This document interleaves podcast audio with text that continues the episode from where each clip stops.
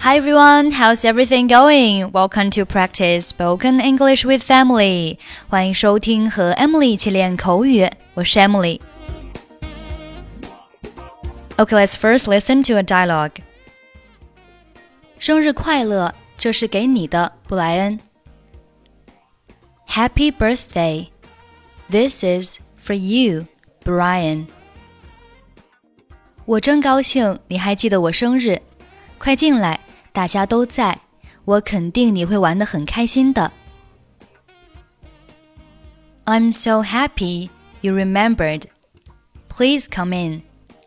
Everyone is here. I'm sure you will have a good time.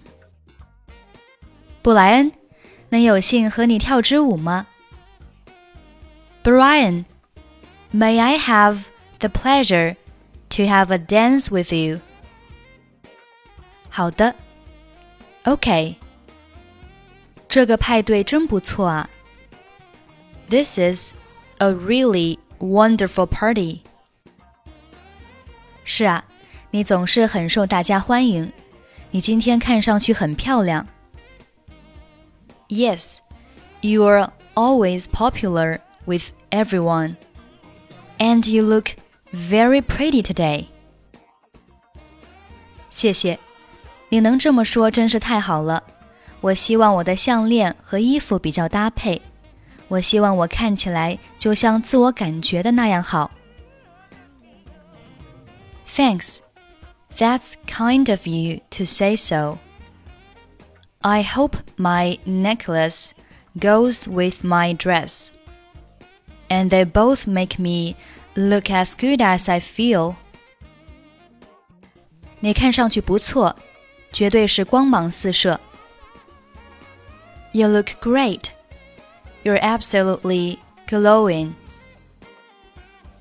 谢谢，这个派对真有趣。我们应该为庆祝你的生日一起喝一杯。Thanks.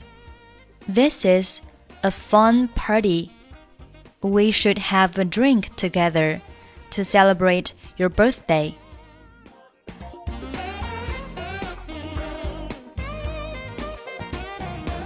Okay, now let's listen to the dialogue again. Happy birthday! This is for you, Brian. I'm so happy you remembered. Please come in. Everyone is here. I'm sure you will have a good time.